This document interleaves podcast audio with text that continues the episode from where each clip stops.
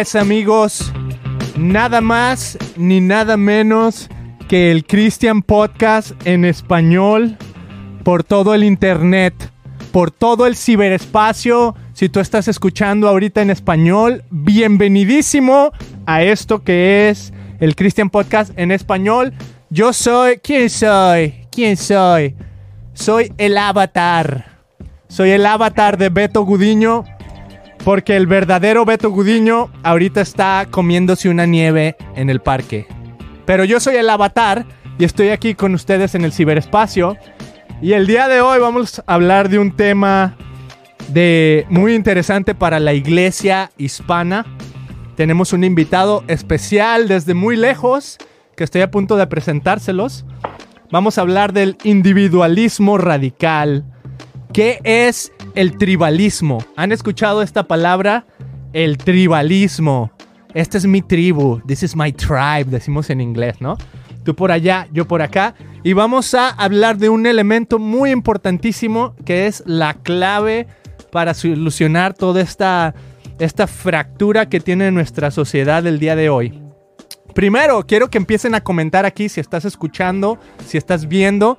Eh, pon tu comentario. ¿Has escuchado del tribalismo? ¿Para ti qué es? ¿Qué opinas de, esta idea de que la política se está dividiendo tanto en los de derecha, los de izquierda? Y o estás de un lado o estás del otro. Y no solo eso, cómo esto está afectando a la iglesia también, la iglesia hispana, la iglesia americana, la iglesia donde tú quieras, está siendo afectada por este fenómeno de, de, o estás de este lado o estás de este lado. ¿Lo has experimentado? Mándanos tus comentarios ahí donde estés escuchando. Porque este es el Christian Podcast en español. Y ahora les voy a presentar a nuestro invitado que tenemos el día de hoy. Nada más ni nada menos que Ramiro Cruz. Ramiro, ¿cómo estás el día de hoy? Todo bien, Beto, todo bien, todo bien. Es un es un honor estar aquí contigo. Teníamos mucho tiempo uh, planificando esta conversación y hoy estábamos tratando de, de, de arreglar algunos problemas técnicos con, con, un canal nuevo que estoy a punto de lanzar y dijimos, hey, uh, let's do something, hagamos algo con el podcast en español y, y, y aquí estoy para, para lo que sea. Este es un sueño hecho realidad. Lo habíamos platicado por tanto tiempo. Eres el pastor le voy a poner así el título, Pastor Ramiro Cruz. Ramiro, platícanos un poquito primero, así antes que nada, de, de, cómo nos conocimos, a qué te dedicas y bueno, le puedo decir a la gente así muy rápido, ¿no? Te conocí siendo el pastor en una iglesia aquí en California. Eh, y después te moviste así a, varios lugares, pero ¿por qué no nos platicas un poquito de dónde vienes y a qué te dedicas? Ya.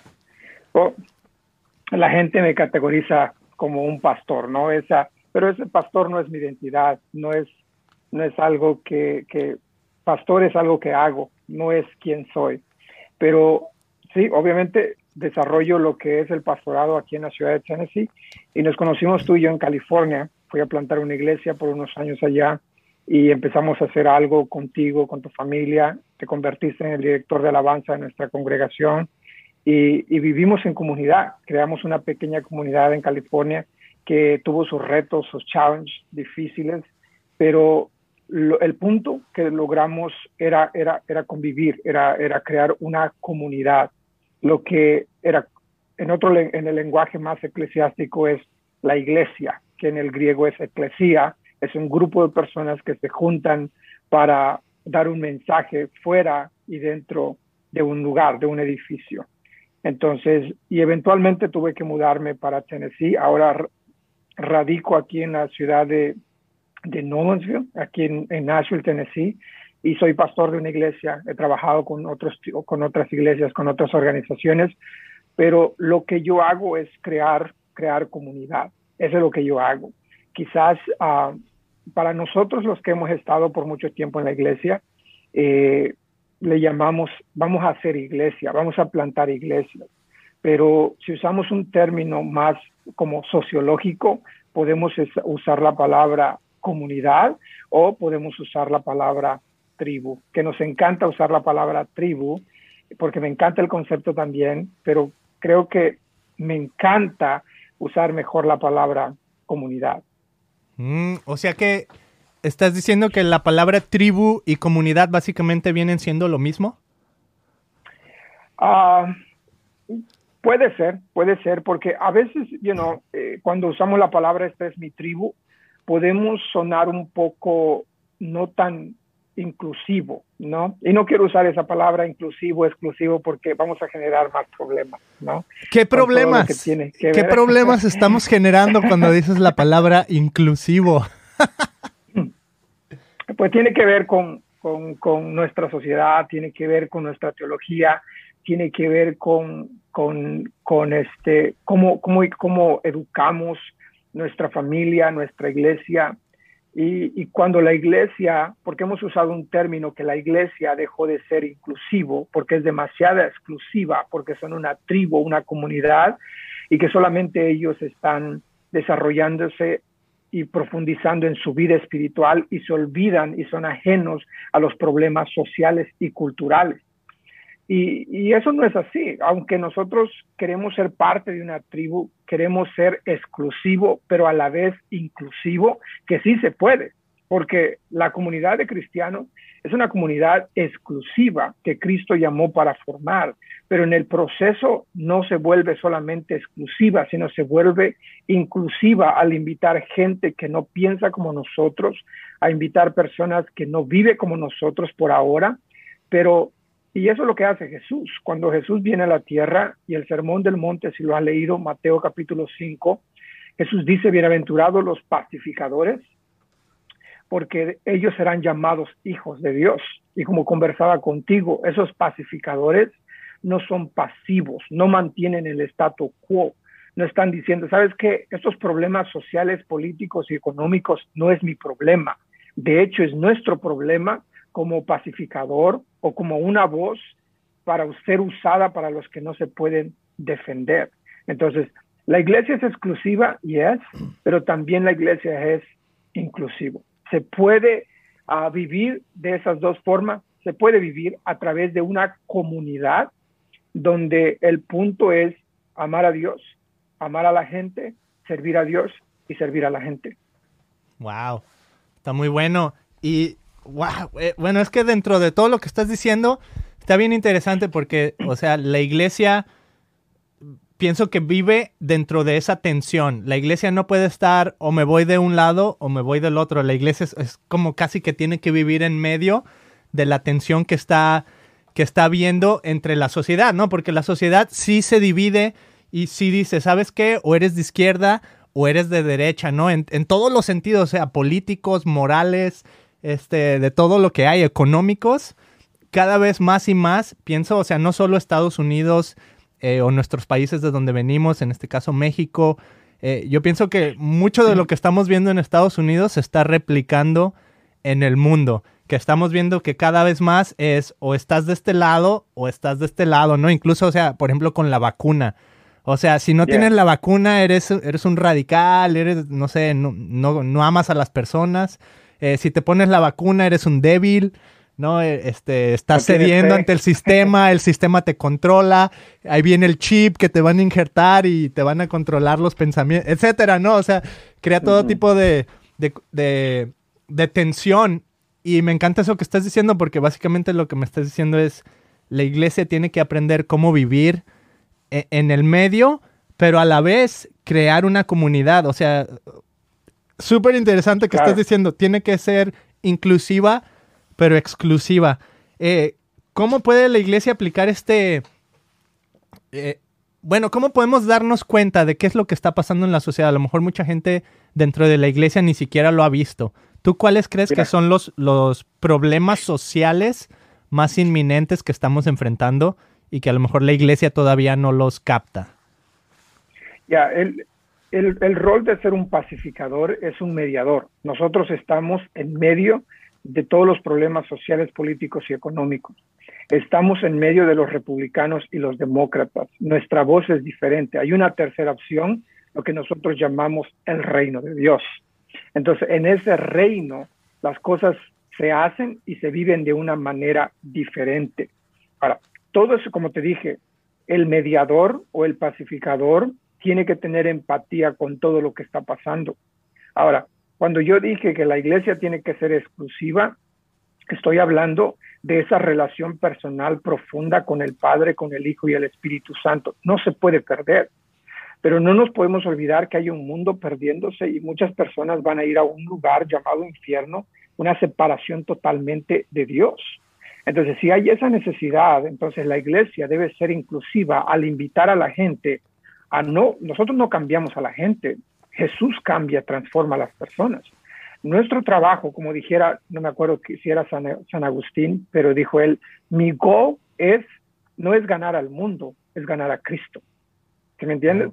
Entonces empezamos con esa exclusividad de una relación profunda con Cristo y después Mateo capítulo 5 nos invita a esa labor social de invitar a la gente a ser parte del reino de Dios. Ahora, todos los problemas políticos, sociales, económicos, eh, como health también, como físicos, como los problemas en la, en la frontera, como los problemas de salud, todos esos problemas la iglesia tiene que servir hoy más que nunca. Mm. Porque mientras las otras organizaciones ah, toman un lugar, brother, eh, la iglesia no toma un partido. De hecho, la iglesia levanta su voz para ayudar a todos, no importando si creemos o no creemos las mismas cosas, porque a veces nuestra teología nos separa, pero el amor nos une. Ahora, Jesús cuando invita a sus doce discípulos, invita a Mateo, ¿te acuerdas de Mateo? Si tú has leído la historia de Mateo, era un recaudador de impuestos que trabaja para el gobierno romano y un judío sabía que si alguien trabajaba para el gobierno romano, estaba, era un traidor, había traicionado a su patria, a su familia, a sus padres, toda una genealogía de traición, ¿te imaginas? Entonces, él trabaja para el gobierno, vive muy bien, entonces, y algunos, eh, algunos este, teólogos dicen que Mateo cobraba impuestos sobre impuestos sobre impuestos. Entonces, eh, los romanos dijo, necesito el 90% de todo lo que ustedes producen. Y él dice, ¿sabes qué? Vamos a cobrarle el 98%. El 8% se quedaba y el 90% se iba para, para Roma, para el imperio. Entonces era un desgraciado, como dijéramos en México, ¿no? No amaba su país. ¡Que pase el desgraciado Mateo! ¿Me entiende? Él no era patriota. El patriotismo le valía un cacahuate a este, a este Mateo. Entonces, Mateo trabaja para el gobierno y tienes a otra persona que se llama Simón, no el pescador, no Pedro, Simón el celote. Ahora, un celote era un revolucionario, era un antifa que se, se, ha revelado contra el gobierno porque no está haciendo lo que se supone que debe de hacer. Ahora, traes a un celote, a un antifa, traes a un Mateo, brother, que está a favor del gobierno y traes a alguien que está en contra del gobierno, lo sientas en la misma mesa, Jesús está en el centro y dice, hey, ahora serán una nueva comunidad. Y eso es lo que estoy hablando de que aún con nuestras diferencias políticas, sociales y económicas, si te vacunaste o no te vacunaste, no podemos sentar a la mesa porque Jesús es nuestro Señor. Y entonces todas nuestras diferencias se van porque Jesús ha llegado a la mesa y podemos convivir, podemos crear una, una tribu, podemos crear una comunidad. Y yo creo que el nuevo paradigma es la nueva comunidad, que es Cristo en el centro.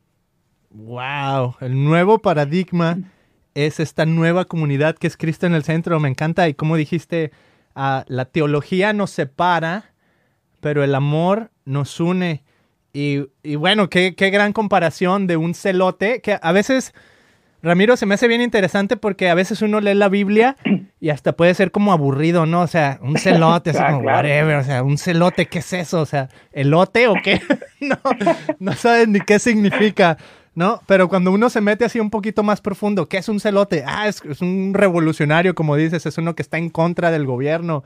O sea, que se levantaba en armas o yo qué sé, ¿no? O sea, cuando empiezas a verlo desde este punto de vista, te das cuenta que, que incluso lo que estamos viviendo ahora, ¿no? O sea, por ejemplo, el año pasado con Black Lives Matter y todo este movimiento que causó revolución y por todo el mundo, ¿no? O sea, o sea he visto, he visto, ¿cómo se dice? La seña esa de Black Lives Matter, el hashtag lo he visto hasta con amigos que viven en la República Checa.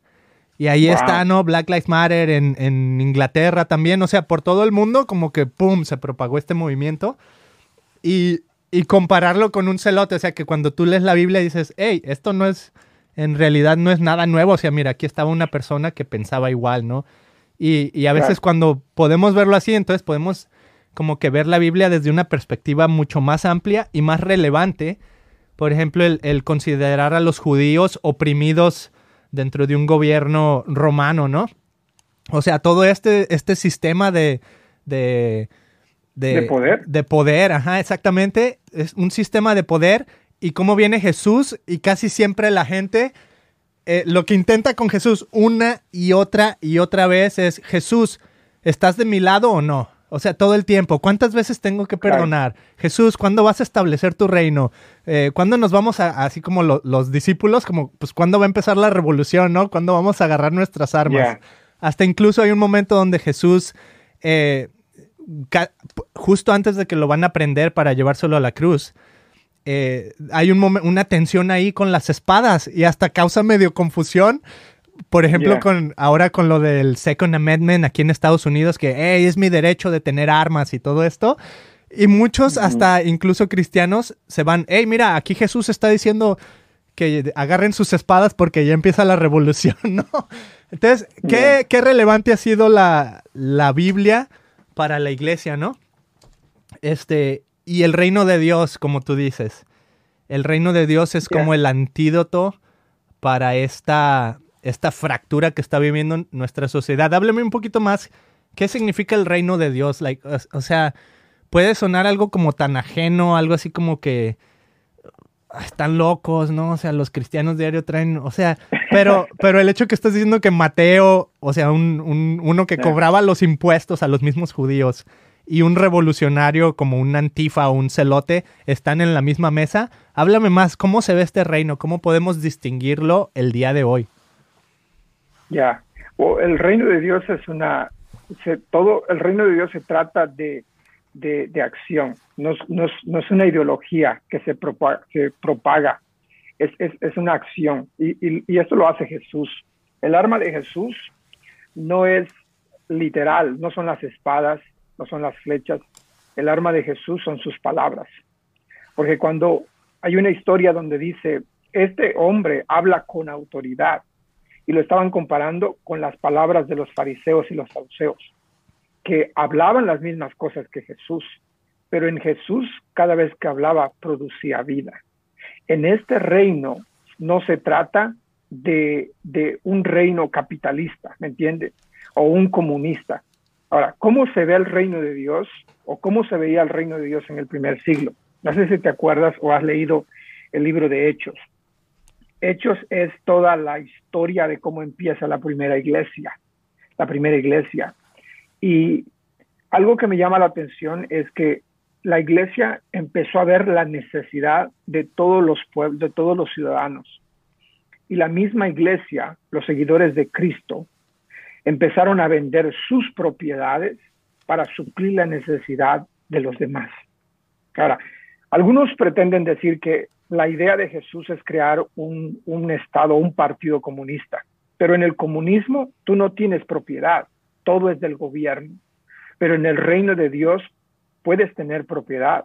Entonces, es parte del, del, del capitalismo, es parte del comunismo, pero al final es una mezcla y lo pones en una licuadora y entonces creas lo que llamamos una expresión del reino de Dios.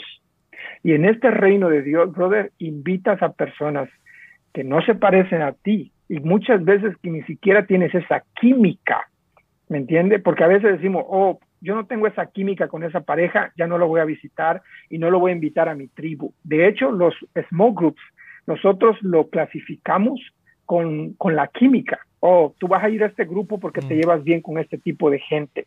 Tú vas a ir a este grupo porque eres más hipster y no eres uh, milenio. ¿Me entiendes? Clasificamos todas las personas porque pensamos que la química es más importante que otra cosa. Pero en este reino de Dios no es nuestras preferencias o la química que podemos tener con los demás para hacer una nueva comunidad. Aquí se ve con los lentes del servicio. ¿Cómo puedo ayudarte a formar Cristo en ti? Esa es la gran diferencia. Ahora, la formación espiritual que nosotros los cristianos buscamos solamente se puede encontrar en Jesús. Buda, eh, el budismo y muchas otras religiones están tratando de buscar eh, una formación espiritual a través de la oración, lo que nosotros llamamos oración, ellos le llaman meditación, ¿no? Porque el hombre de alguna forma quiere conectarse con un ser más allá, con un ser más grande que ellos. Entonces, la inteligencia emocional, lo que le llaman los psicólogos ahorita, nosotros le llamamos a discernimiento de espíritu. ¿Sí me entiende? Usan otro lenguaje, pero todo ese lenguaje ya existe en el reino de Dios. Entonces, lo único que tenemos que hacer es ser más empático o tener más empatía con el mundo que nos rodea para que el reino de Dios ya se establezca aún más en las esferas que no son conocidos. De hecho, parte del reino de Dios ya se estableció a través de la iglesia. Y el reino de Dios en toda su esplendor, en toda su totalidad, descenderá cuando Cristo venga por segunda vez a este tierra. Cool. Y, bueno, vamos a jugar al abogado del diablo. en inglés, en inglés dicen, let's play devil's advocate. Porque me encanta lo que estás diciendo, pero de repente esta idea de, la iglesia, incluso habías dicho, ¿no? Que a veces la iglesia, eh, como, como habías dicho, que era inclusiva y exclusiva, ¿no? Entonces, desde el punto de vista así como de el abogado del diablo, ¿no? La iglesia es exclusiva, la iglesia me rechaza. Eh, si, si yo soy, por ejemplo, a lo mejor, ¿no? Se, puede tener el concepto de, oh, la iglesia es pro-life, ¿no? O sea, ellos están a favor de, de, la vida, de que la gente no aborte y cosas así. Y yo soy a lo mejor pro-aborto, ¿no? A mí, pues no sé, por cualquier situación de la vida, ¿no? Eh, yo estoy a favor del aborto, no se me hace algo malo, o qué tal en casos de, incesto o de violaciones o cosas así, ¿cómo vas a permitir que una persona eh, sufra esta, esta carga de decir, no, yo tengo que traer a un bebé a la vida, ¿no? Eh, cuando hablamos de cuestiones de sexualidad también, ¿no? Ahorita se está viendo cada vez más y más eh, todo este rollo de no, tú escoges el género que tú quieres y no sé, o sea, me sorprendo porque ya no hay hombre y mujer, ahora hay miles de géneros. Y, y entonces mucha gente dentro de esta sociedad se puede, ellos pueden sentir como que no, pues la iglesia no es un lugar para mí, la iglesia es un, es un tribalismo, es un grupo, es una comunidad tan cerrada que ¿cómo puedo pertenecer ahí? ¿Qué dirías a esas personas que, que sienten que la iglesia simplemente está cerrada? a lo que ellos están viviendo en el día a día en la sociedad, cómo son y su identidad. Ya, cada, cada escenario es complejo, ¿me entiendes? Creo que um, una, no podemos juzgar el corazón de las personas, sea cristiano o no sea cristiano, porque no conocemos cuál es su historia. Y, pero lo que te puedo decir es que tenemos que ser exclusivos en, los que, en lo que creemos. Una de la, de, la exclusividad que la iglesia debe tener es que Jesús es el único camino para ir al cielo. Eso es exclusivo, no puedes cambiar esa, esa teología, no puedes cambiar esa teología. Ahora, también creemos exclusivamente que el matrimonio es entre un hombre y una mujer.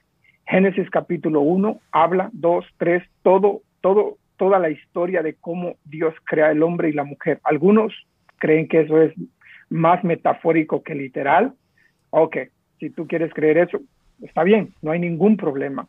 Pero si tú eres un seguidor de Cristo y has leído la historia de la Biblia, tienes que entender que Dios creó al hombre y la mujer y dijo, no es bueno que el hombre esté solo, le voy a hacer su ayuda idónea, que es ebednego, la palabra idónea, que esa palabra se usa muchas veces en referencia a Dios en los salmos, en otras, en otras partes de la escritura. Ahora, Dios le trajo a alguien para ayudar y no es la ayuda como nosotros lo interpretamos. Es más que un sirvienta, un sirviente, una sirvienta para el hombre. Es más que eso. Es más que eso, pero si tuviéramos tiempo, indagáramos más en eso. ¿Tenemos tiempo? Entonces, uh, mi punto es esto, que Dios uh, dijo, es, un hombre, es una mujer. Y en, en, en los evangelios, Dios le hacen a Jesús, perdón, a Jesús le hacen preguntas acerca de, del problema de eso, del, del, divorcio. Y todo empieza, está en Lucas, creo, no recuerdo muy bien dónde está, hablan acerca del divorcio y Jesús dice, ustedes tienen que recordar, que en el principio era un hombre y una mujer. Ahora, esos dos temas son importantes, pero yo creo que todo lo que estamos viviendo ahorita tiene que ver con la sexualidad. Y recuerda que un filósofo dijo, nosotros somos un alma con un cuerpo, no somos un cuerpo con un alma. Y eso cambia toda la, perspectiva de nuestra vida. Porque si nosotros pensamos que somos un cuerpo con un alma, todo el enfoque va a ser nuestra sexualidad, nuestros deseos, nuestros pecados. Pero si creemos que somos un alma con un cuerpo, entonces vamos a enfocarnos en esa alma, en esa, en esa búsqueda intensa de un creador para buscar el manual de cómo fuimos creados y cuál es nuestro propósito en esta vida. Pero es más complejo, como te digo. Creo que uh, la, la, gente que se siente rechazada no se siente rechazada por la misma iglesia, sino por la ideología de, de que la iglesia presenta. ¿Por qué? Porque tú pones, ya una vez que tú eres evangélico o tú eres un cristiano, ya eres una controversia hacia los demás. Mm. El evangelio, de hecho, ya es controversia a los demás. Tu mensaje, brother, va a ser, tu mensaje va a ser, um, va a ser homofóbico. Ya. Una vez que tú dices, soy cristiano, creo en Jesús y creo en la Biblia, brother, ya, ya tu mensaje es exclusivo, ya tu mensaje es homofóbico, ya tu mensaje es racista, porque te crees superior y de hecho eres el white supremacy que le dicen, ¿no? Te ah. crees superior al evangelio. Entonces, ya el mensaje en sí ya es ofensivo hacia las personas. Pero yo creo esto con todo mi corazón. A veces las personas, no es que la iglesia sea exclusiva, ¿no? Y no sea inclusiva. Yo creo que pone incómodo las palabras de Jesús. Mm. Y eso, ¿cómo podemos reconciliar eso? A través del servicio. Yo puedo servir a la persona que probablemente está luchando con esto y yo no odio a las personas. ¿Entiendes? Si alguien se declara gay, um, homosexual, lesbiana o cualquier otro género, bro, yo no los odio. Yo no, no, no, no tengo la capacidad para odiar porque Cristo vive en mí. Ahora, no estoy de acuerdo con su comportamiento y esto es un problema de comportamiento, es un problema de pecado, no es un problema de relación. Porque mi relación con ellos, brother, puede estar funcionando bien. Lo que hagan con, con su vida ya es una decisión personal de ellos pero cuando estén en problemas y todo, saben que tienen un amigo que pueden llamar y que como iglesia podemos servirlos. Mm. Pero el pecado nos destruye a nosotros, nos destruye a nosotros. Cualquier tipo de pecado, ponle cualquier tipo de pecado. No necesariamente tiene que ver con nuestra sexualidad, pero ponle cualquier nombre. Ahora, mis hijos, yo no estoy de acuerdo con muchos comportamientos de mis hijos. Eso no quiere decir que yo los, que yo los, yo te odio porque tomaste esta decisión o porque estás inclinado en esto. No, es simplemente que nunca voy a estar de acuerdo con el mal comportamiento de mis hijos, pero nunca mi amor va a cambiar hacia ellos. Y así es Dios. Dios nos ama a todos. El hecho de que nosotros nos comportemos mal con Él no quiere decir que Dios ha cambiado su amor. Dios nos ama, brother pero a veces queremos hacer una diferencia entre los malos y los buenos. Brother, todos somos malos, todos. Cristianos y no cristianos somos malos.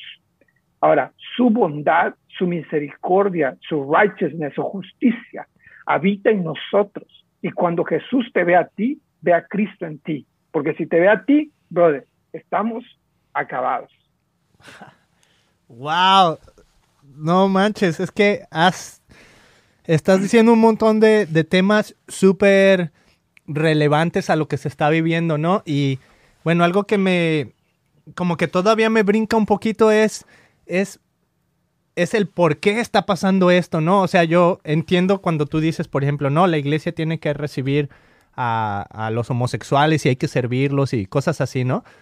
O sea, yo estoy totalmente de acuerdo, hasta incluso estoy, o sea, yo personalmente eh, siento así como que, hey, si tu vida, si tú quieres decidir hacer lo que quieras con tu vida, pues hazlo, ¿no? Porque eres libre. Donde ya siento que empieza a ver así como que, como que una tipo manipulación y se convierte para mí mucho más controversial y siento como que hay algo escondido detrás.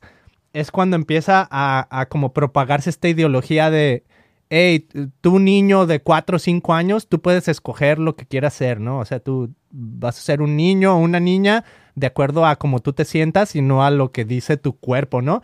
O sea, este tipo de, de, ideologías se, me hacen, o sea, no entiendo de dónde vienen, la verdad. O sea, digo, para mí es tan simple como decir, ok, tienes, tienes un órgano sexual masculino o tienes una vagina y eres una mujer.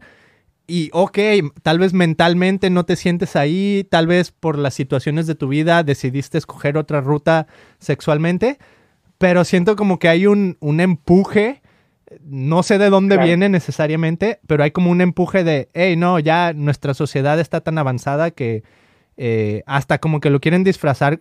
Y te digo, no sé, o sea, no sé de dónde viene, pero como que se quiere disfrazar de, de científico y decir, no, científicamente hay todos estos diferentes géneros, ¿no? Y ahí es donde como que digo, wow, ¿qué va a hacer la iglesia? Porque como tú dices, o sea, si ya tú nomás por ser cristiano ya eres a lo mejor racista wow, ya eres homofóbico, ya estás, ya estás dentro de esta categoría.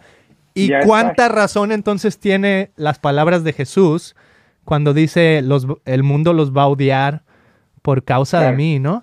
Eh, ahí, ¿cómo, ¿cómo respondemos como iglesia ante esto? O sea, ¿cuál es, cuál es el camino? O sea, ¿qué va a pasar como iglesia? Y, y, eso es lo que estaba hablando de la, de la exclusividad, ¿no? Lo que creemos ya es una ofensa para los demás. Ahora, tú puedes responder en Facebook de una manera sabia, prudente a las personas con lo que tú crees. Y, la, va a haber una respuesta, va a haber una respuesta uh, buena o mala.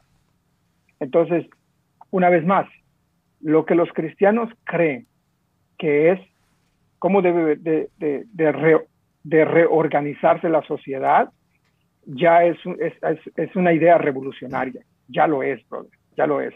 Ahora, respecto, yo, cuando yo hablo que la gente tiene la, la decisión de decidir qué es lo que ellos quieren ser, lo estoy hablando de una persona adulta. Ahora, lo que voy a defender siempre y me voy a meter en problemas porque soy un pacificador es cuando intentas corromper el corazón de un niño. Jesús dijo, Dejen a los niños venir a mí y no se los impidan, porque de ellos es el reino de los cielos. Ahora, esa, esa, ese, ese corazón, brother, tan genuino, tan puro, Dios nos ha dado la oportunidad de cuidar esa pureza, esa integridad en el corazón de un niño. Y cuando alguien trata de corromper el corazón, la mentalidad, la creatividad de un niño para decidir su sexualidad, eso ya es del diablo, ese es diabólico y le vamos a llamar como es. Eso viene del diablo, no viene de la ciencia, no viene de un papá, no viene de una, viene del diablo para comunicar ese mensaje dentro de nuestra sociedad. Ahora, nosotros tenemos la oportunidad de educar, de enseñar, de dirigir, de corregir a esos pequeños. Ese es nuestro trabajo. Y Jesús dice, hay de aquel que haga tropezar a uno de mis pequeñitos. Está hablando de alguien que no entiende todavía la vida, que es puro en el sentir, en su corazón, en su mente. Dijo, yo prefiero, dijo Jesús, que se ate con una, con una cuerda y que se meta hasta lo profundo del mar.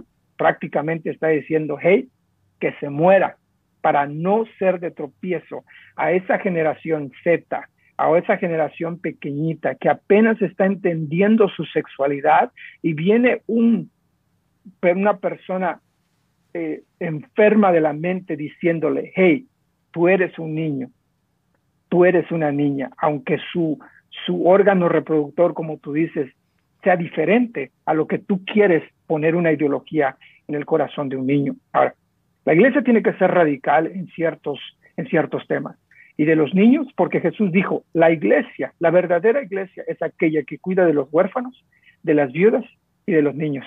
Si no estamos cuidando los huérfanos, los viudas y los niños, no estamos haciendo el trabajo.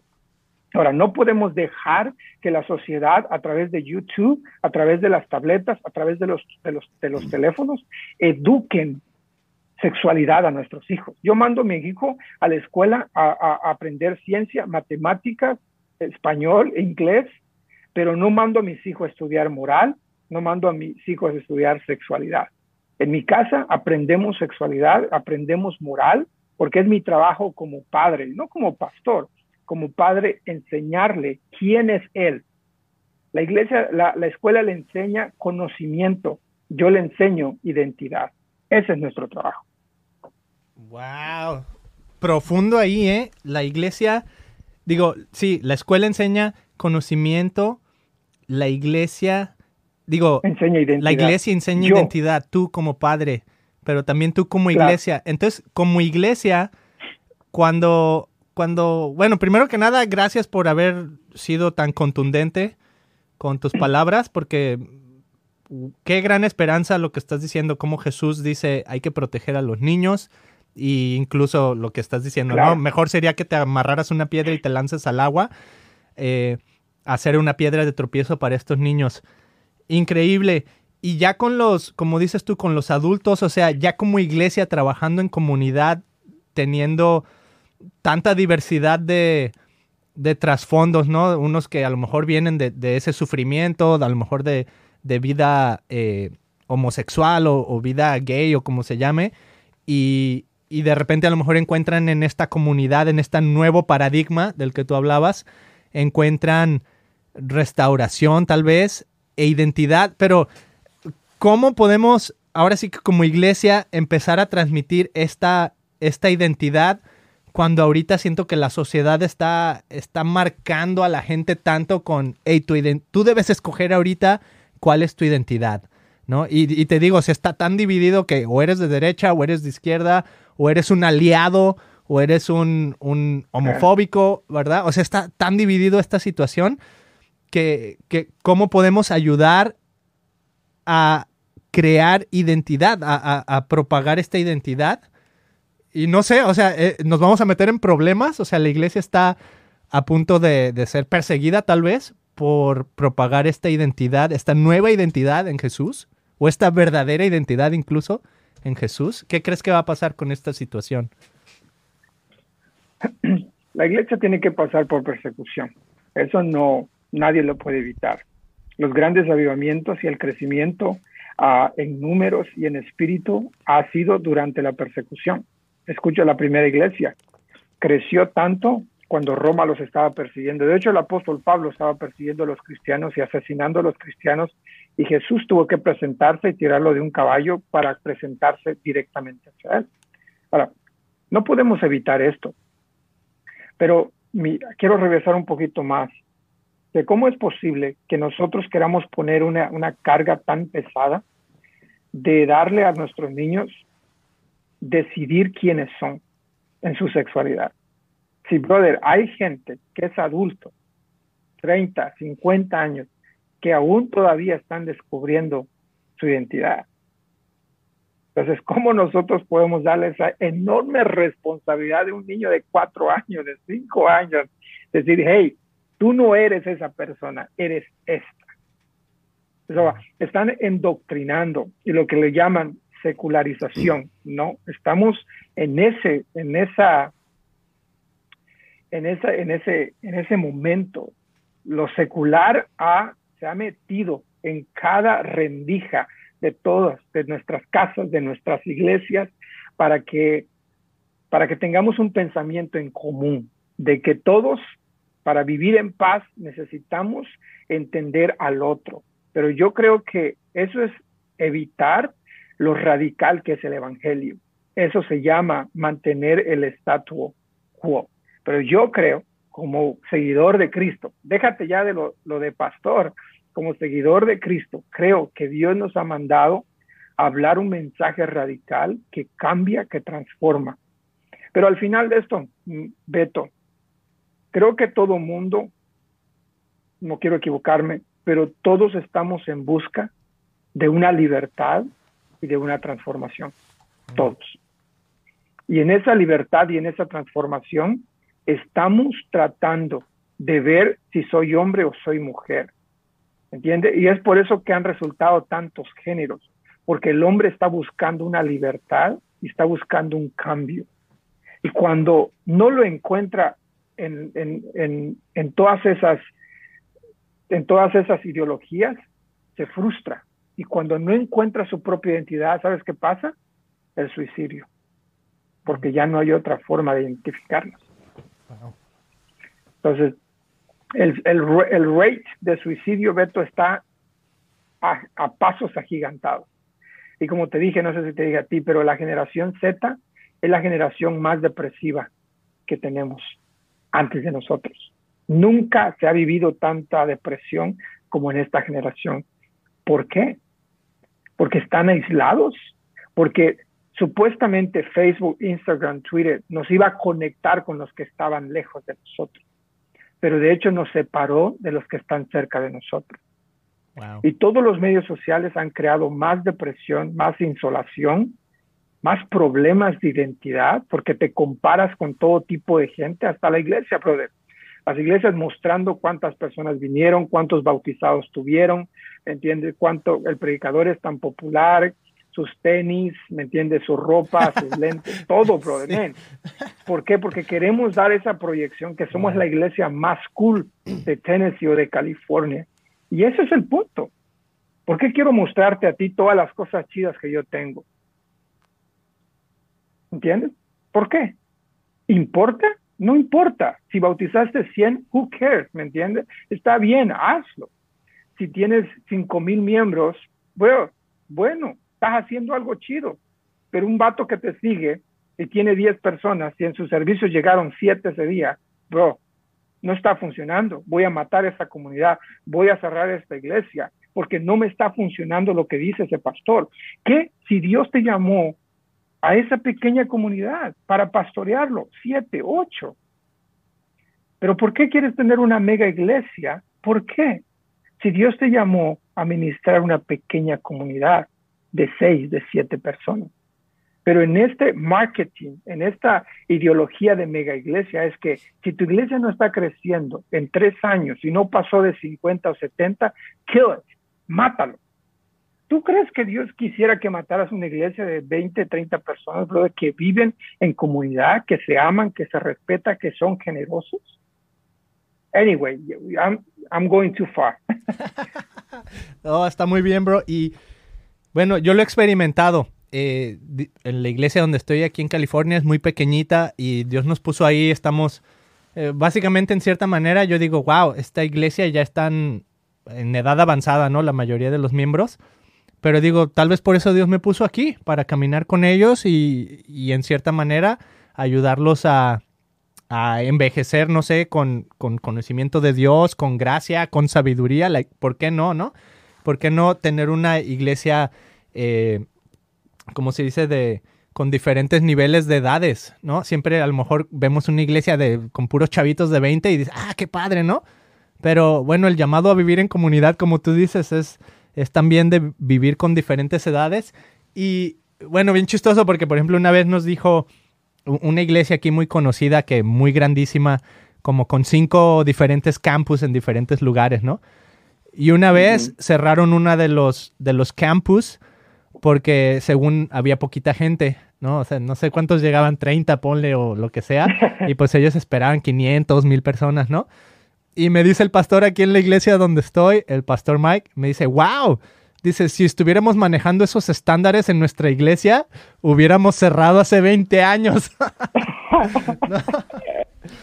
Pero también siento que e, este es como mi, punto de vista futuro. Yo siento que, que el concepto así como de mega church, de iglesia masiva, de iglesia grande con el pastor celebridad, siento que está muriendo y en cierta manera los mismos pastores, o sea, la han matado, ¿no? Los mismos pastores que han sido celebridad y que después caen y, o sea, como tú dices, no, no, no es que uno se goce en que caigan, pero una vez que pasa todo esto, como que ese formato de, gran iglesia, de mira aquí somos cool, está muriendo por sí mismo, ¿no? Ahora sí que está cayendo por su propio peso, ¿no? ¿Qué has experimentado tú? Dale. Dime. No, tú dile lo que vas a decir. creo que la, mega, no se puede hacer una comunidad fuerte con una mega iglesia. Mm. Eso es una realidad muy triste.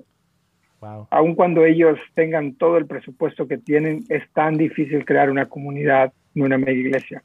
Mm. Porque en una mega iglesia eh, hay muchos factores. Tienes que crear contenido para seguir teniendo a las personas que tienes. Porque si las personas se vienen, se van, perdón, todo lo que estás construyendo se puede venir abajo. Entonces, todo el mensaje, la logística, la cultura corre alrededor de las personas quienes entran a tu, a tu comunidad. Entonces, tienes cuidado qué vas a decir, qué no vas a decir. Estás pensando en muchos de ellos y dejas de pensar en el centro que es la escritura, como dijéramos, sola escritura. Entonces, todo lo que hacen los predicadores de mega iglesia es que usan temas usando versos bíblicos para alimentar el ego de los, de los que vienen a la iglesia. Entonces, en una predicación expositiva, es una predicación verso por verso del texto, que primero, más que nada, presentas a Jesús en el texto y confrontan la realidad de todas las personas que están ahí. Y probablemente muchas de esas personas no van a regresar el próximo, próximo domingo porque vas a confrontar su, su realidad con el pecado, con el egoísmo, con todas esas cosas. Pero lo que hace, eso es lo que hace una, una, una iglesia que quiere crear una comunidad, que quiere una formación espiritual profunda, real, cruda en los, en los discípulos. Es una, es una iglesia que quiere discipular, no entretener a la multitud. Entonces, lo que, y lo que la gente quiere ahora, ¿sabes qué? Esos predicadores o los celebridades nunca estuvieron en, nunca hubo un, un acuerdo entre la escritura y su vida. Mm.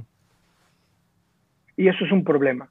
Esos predicadores se ocuparon más en qué podían decir de cómo pueden vivir. Ahora, la escritura va de acuerdo de cómo vives. Tú no puedes presentarte a la, a la, iglesia y predicar un mensaje que no estás diciendo.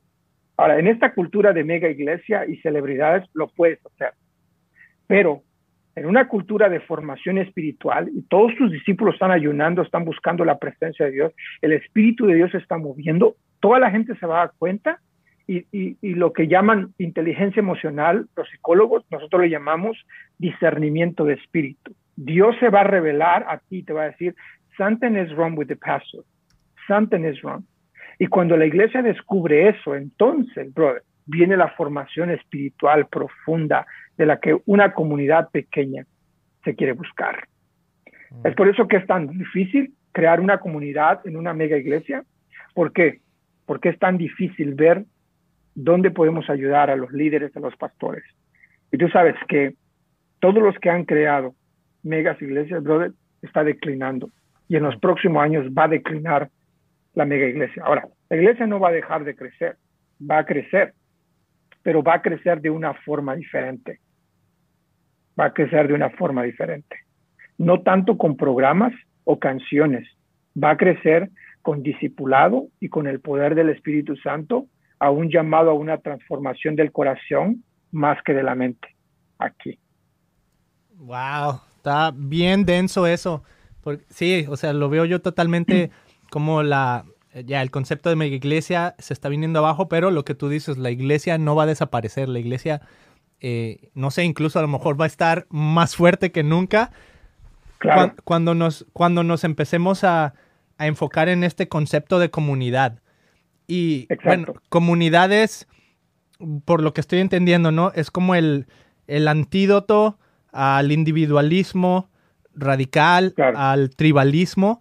La comunidad es el antídoto porque la comunidad permite que eh, permite el acceso, como tú dices, ¿no? La comunidad es, es, el lugar y además es, es lo suficientemente pequeña como para interesarse genuinamente en el otro, ¿no? O sea, en una comunidad, si son 10, 12 personas, no puede venir alguien con un problema y tú decir, oh, ok, pues sorry, a ver, a ver qué haces, ¿no? O sea, ya que estás en ese nivel de intimidad, algo tienes que hacer. Y si no haces nada, hasta te vas a sentir culpable o vas a sentir ahí como que algo tienes que hacer por el mismo hecho de que la comunidad es tan pequeña que dices, a lo mejor aquí hay, hay algo que, en lo que yo puedo participar, ¿no?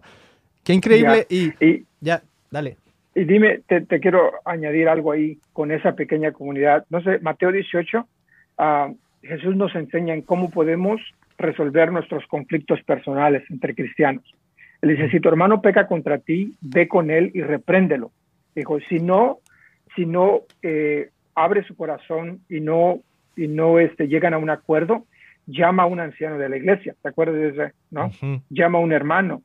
Si no, si no llama a un anciano, si no llama a la iglesia. ¿Te acuerdas? Y finalmente dice, saca el látigo, ¿no? Saca el látigo. Claro, saca el ah. látigo y todo, pero le da tantas oportunidades para la reconciliación, brother. Y al final, ¿sabes qué? Este brother no quiere ser parte de la iglesia. Lo único que quiere es venir y destruir. Pero ese es el punto, brother. Cuando menciona la iglesia, imagínate, una, si tú vas a una iglesia, mega iglesia, y lees ese texto, ¿cómo lo interpretarías? Mm. Pues estaría difícil tanta gente, ¿no? exactamente, porque en la mente del primer, del primer, de un judío del primer siglo, la iglesia, brother, eran cinco o seis personas, porque las casas del primer siglo eran muy pequeñitas, brother, donde ahí, ahí cocinaban, no tenían una cocina integrada, no tenían una sala, no tenían una oficina, no tenían doble sala, bro, era una pequeño lugar donde comían, donde dormían, pero todos ahí vivían. Entonces, no podían invitar más personas porque ya las personas que estaban ahí ya lo integraban, ya estaba muy full la casa. Entonces, la iglesia era muy pequeña. Seis, siete personas formaban la iglesia. Y cuando él dice, si no escucha este contigo, llama a la iglesia. Y cuando dice la iglesia, eran las pocas personas que vivían alrededor de esa persona para llamar su atención a la reconciliación y entonces funcionaban de una manera saludable. Está súper bien eso porque incluso en ese mismo concepto de cinco o seis personas que pueden hablar a tu vida, generalmente si viene una persona ajena a tu vida y habla a tu vida, no le vas a hacer caso, ¿no? Y sobre todo cuando es una confrontación, o sea, cuando alguien que ni conoces bien y te dices, oye, mijito, estás mal aquí, aquí, acá, ¿no? Lo vas a mandar por un tubo. Pero generalmente cuando son personas que están dentro de tu mismo círculo de vida, ¿no? Dentro de tu círculo social o tu, tu círculo íntimo, y esas personas te dicen algo, a lo mejor también los mandas por un tubo, pero algo más profundo te va a quedar ahí, ¿no? Te va a quedar esa, esa piedrita que te va a estar diciendo, China, a lo mejor sí, y hasta que llegue el, pues ahora sí, ¿no? La restauración completa, ¿no? De decir, oh, ok, sí estoy mal aquí y hay una reconciliación. Qué chido. Ramiro, ¿por qué no terminamos en esta idea de, eh, de comunidad sana? Eh, porque varias cosas de lo que me estás diciendo ahorita es, es cómo encontrar una comunidad sana, ¿no? O sea, en una comunidad grande a lo mejor te vas a perder pero a lo mejor una comunidad más pequeña puede ser una comunidad más sana para ti. Eh, ¿Cómo, o a lo mejor podemos decir que no es una comunidad sana y a lo mejor así también vamos a poder identificar, pero cómo podemos ayudar a la gente incluso a encontrar una iglesia sana, ¿no? O en una iglesia donde, no sé, van a terminar más perdidos que, que con una comunión con Dios. Sí, yo creo que uno de los, uno de los síntomas de una comunidad sana es que tienen esa característica de servir. Eso primeramente. La otra persona está aquí para servirte.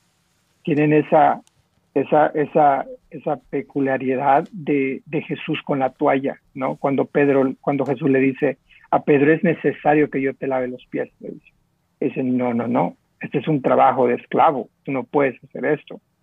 Y yo creo que una comunidad sana tiene esa actitud que somos un esclavo, somos esclavos de Cristo. Entonces, no como el contexto de hoy, ¿me entiendes? De la esclavitud, sino la esclavitud del primer siglo era un servicio a su maestro, mm. era una lealtad a su maestro. Y algunos masters o maestros le daban esposas a sus esclavos, porque sus esclavos se convertían en una familia y eran parte de ellos. Ahora, no quiero decir que todos los masters los maestros eran buena onda, no, eran malos también, pero la idea de ser esclavos de Cristo es del servicio y es de lealtad.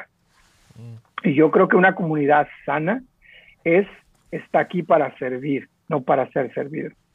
Está aquí para ser leal a los demás Y cuando digo leal, es cuidar, proteger, amar, nutrir, corregir, ¿entiende? Todas esas cosas que va a ayudar a, la, a la, al crecimiento espiritual de esa persona. Y tercero, el interés principal de una comunidad sana es la formación espiritual de Cristo en cada uno de ellos.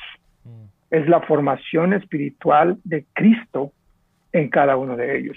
Porque si Cristo se forma en nosotros, brother, con paz, amor, paciencia, bondad, benignidad, fe, bondad, brother, vamos a tener una comunidad increíble.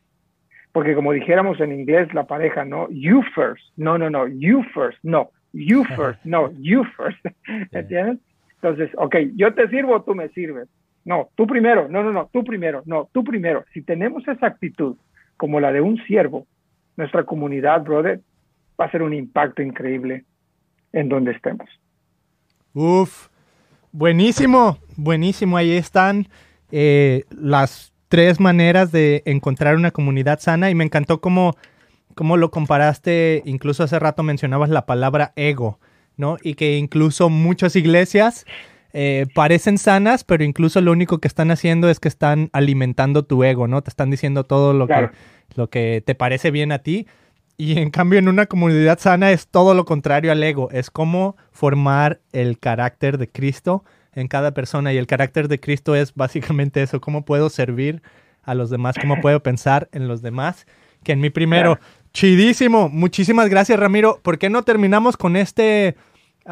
sé que estás lanzando tu, canal de YouTube y Ramiro Cruz, a lo mejor hay que ponerle Ramiro Cruz Podcast o algo así para más fácil encontrar. Pero ¿por qué no nos hablas un poquito de, qué es lo que estás haciendo, dónde la gente puede encontrar ese podcast y qué tipo de contenido van a encontrar cuando vayan ahí? Ya, ah, vamos a lanzar. Eh, tengo algunas preguntas técnicas contigo después que lo vamos a hablar. Eh, prácticamente son mensajes que doy desde la plataforma de mi iglesia Mosaico aquí en Tennessee. Entonces el contenido es, teológico, ¿no? Y la teología tiene que ver con el estudio de Dios y con la relación entre el humano y Dios. Entonces, mi mensaje se trata de presentar a Jesús de una manera muy práctica. Así que usamos las predicaciones, la mayoría son uh, predicación expositiva, que leo un texto verso por verso y explico el contexto, la historia, lo que está sucediendo en la historia y cómo esa historia es relevante para mí, para, para, para mi familia, para mi persona, para mi comunidad. Entonces explico la Biblia, estamos en diferentes ah, libros cada semana, a veces tomamos series, que cada semana está dirigido a una serie con diferentes versos bíblicos, entonces, pero prácticamente son relatos de la historia para presentar a Jesús de una manera muy práctica. Eso es lo que estamos haciendo. Súper, ahí ya está, lo tienen amigos. Eh, por ahí voy a poner el link también para su canal de YouTube para que se suscriban si les interesa todo este tipo de contenido que está produciendo el pastor Ramiro desde Nashville, Tennessee o por ahí cerquita de Nashville, Tennessee, en algún lugar. Muchas gracias Ramiro por haber estado aquí en este episodio con nosotros y no te vayas porque ahorita hablamos de, de cómo arreglar eso del YouTube. No, Beto, thank you. Thank you so much, bro.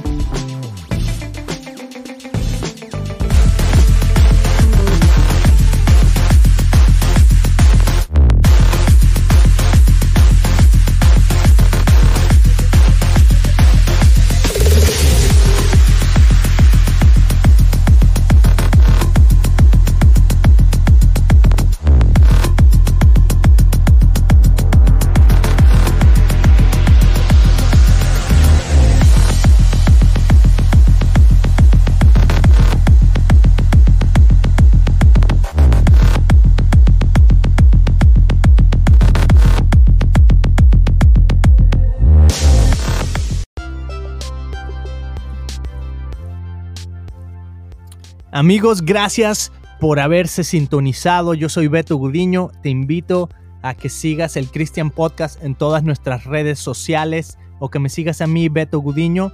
La manera más fácil es ve a christianpodcast.com y ahí están nuestros links a todos los episodios, a todas las redes sociales. Nos vemos en el ciberespacio.